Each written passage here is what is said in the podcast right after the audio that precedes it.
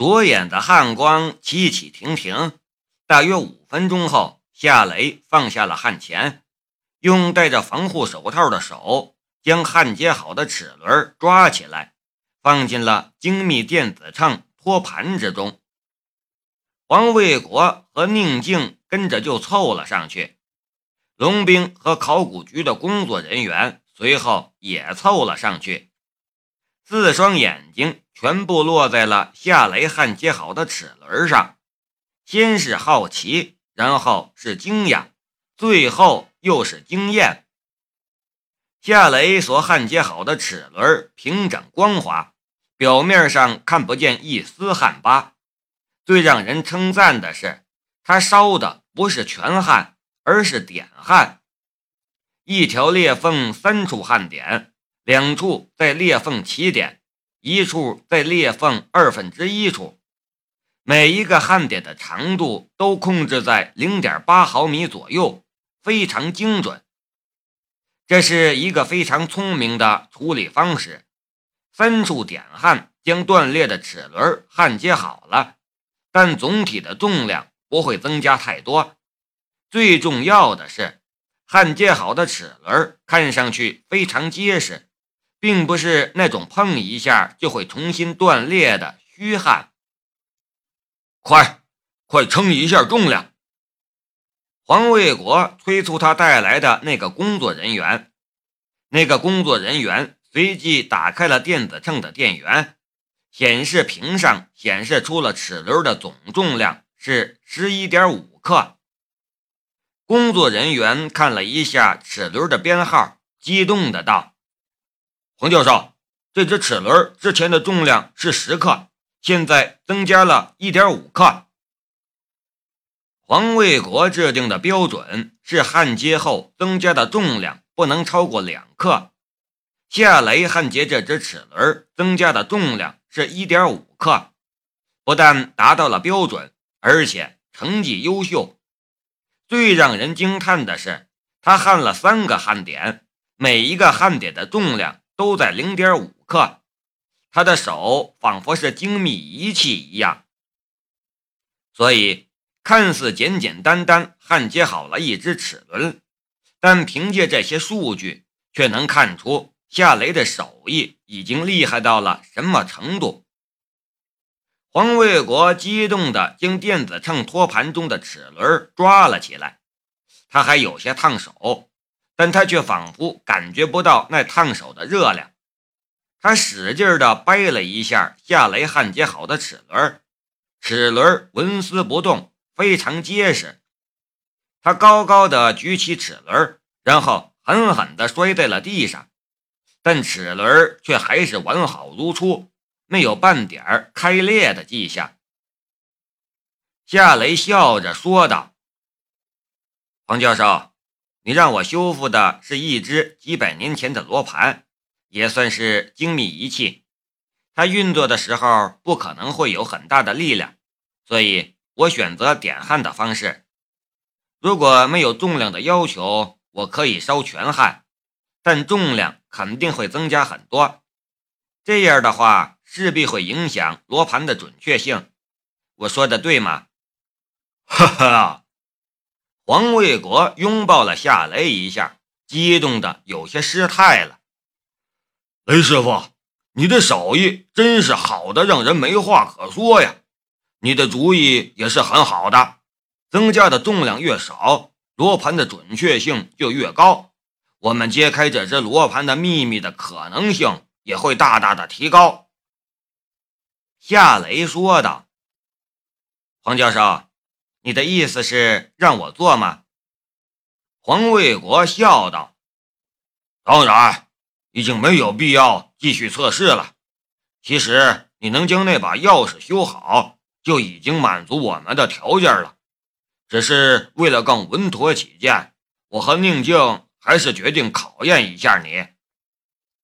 这时，宁静说道：“黄教授，我刚刚想到了一个更好的办法。”黄卫国的视线移到了宁静的身上。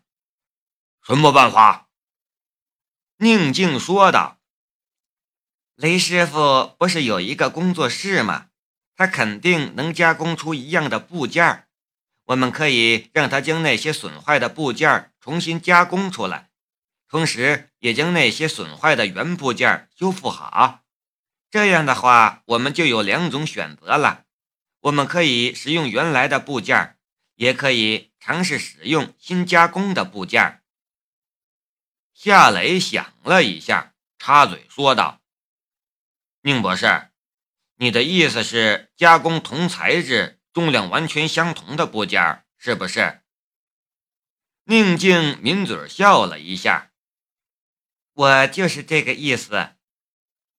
黄卫国拍了一下手掌，很高兴的样子。好啊，就这么办。宁静，这事儿就交给你负责了。你带上需要修复的零件，去雷师傅的工作室。就按你说的，修复原件之后再加工新部件。有了这两套方案，我们一定能解开这只罗盘的秘密。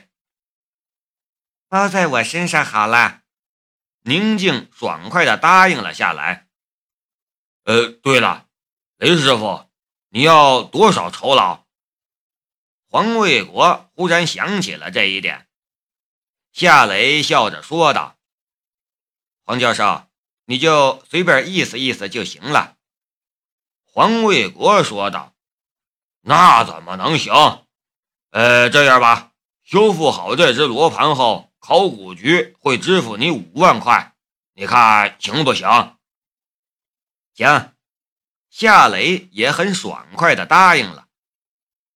五万块看似一笔很丰厚的报酬，但其实夏雷并没有占什么便宜。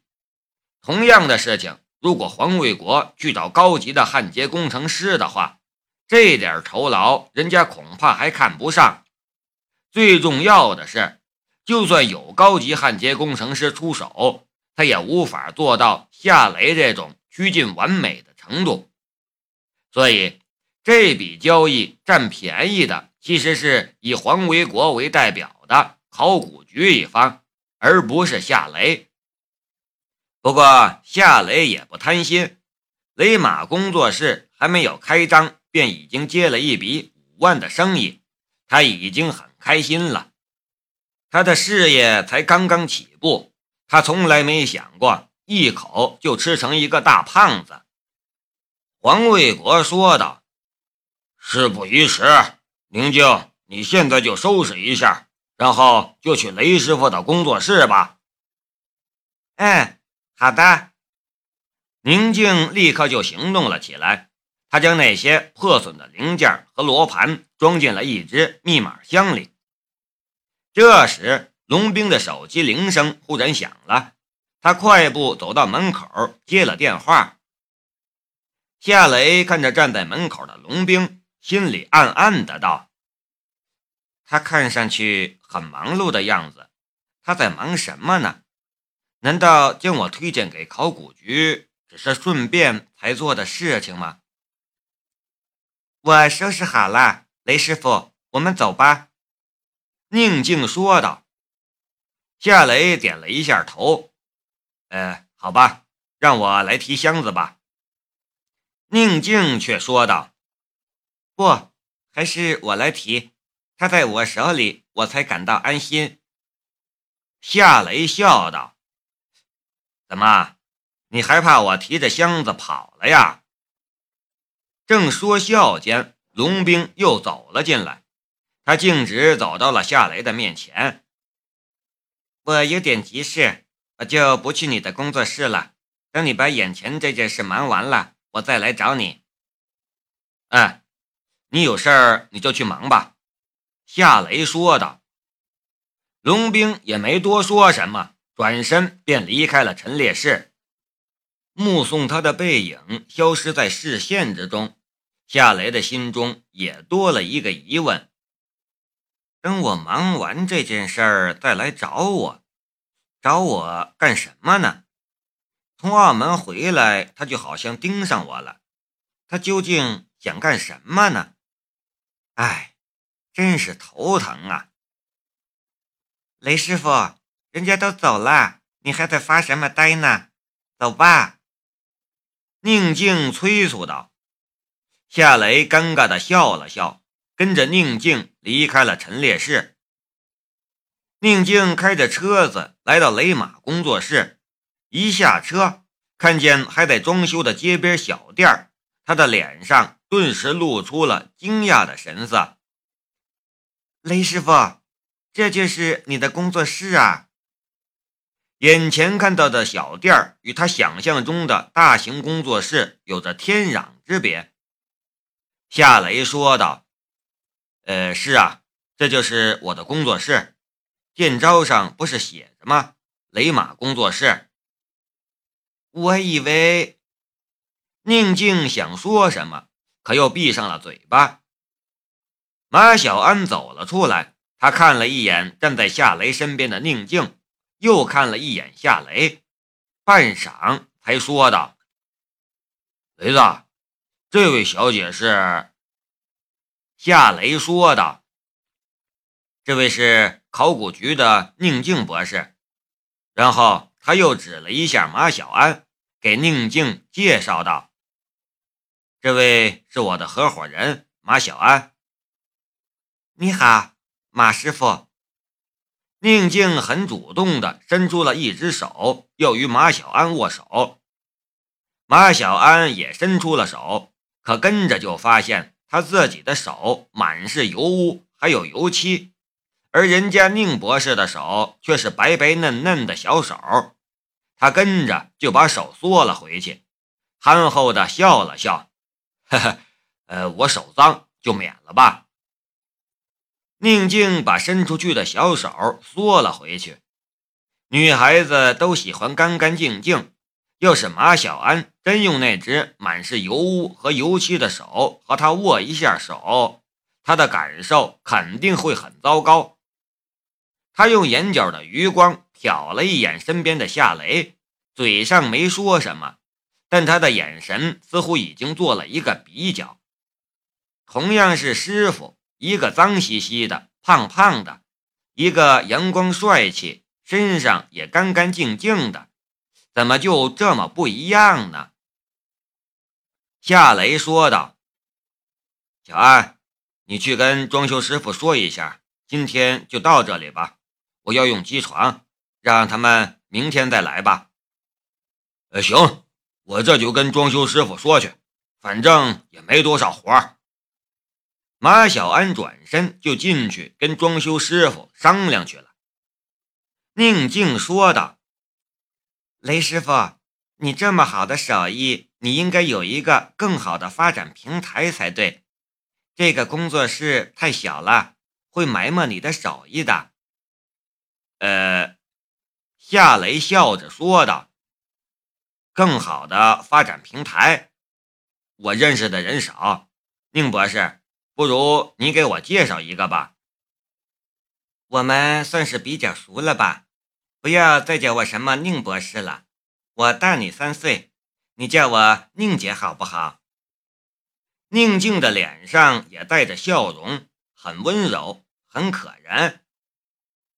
好啊，宁姐！夏雷当即就叫了一声。宁静很开心的笑了，却说道：“虽然你叫我姐，可这事儿我可帮不上忙。我认识的人也很少，我只是提一个建议。我觉得你应该有一个更好的发展。没有哪个人不想有更好的发展。”也没有哪个人不想过得更好。夏雷不是没有想过更高、更好的发展平台，只是现在这种情况下，他就是想也没有用。这是一个很现实又很复杂的世界。有本事的人不一定活得很好，而没本事的人却往往能身居要职，活得很滋润。不过他也很知足。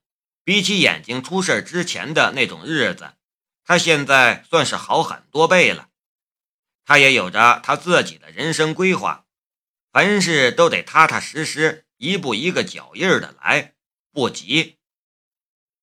马小安很快就和装修师傅商量好了，装修师傅连工具和材料都懒得收拾了，跟夏雷打了一个招呼之后，便骑着他的货运三轮离开了。夏雷带着宁静进了雷马工作室，准备开工了。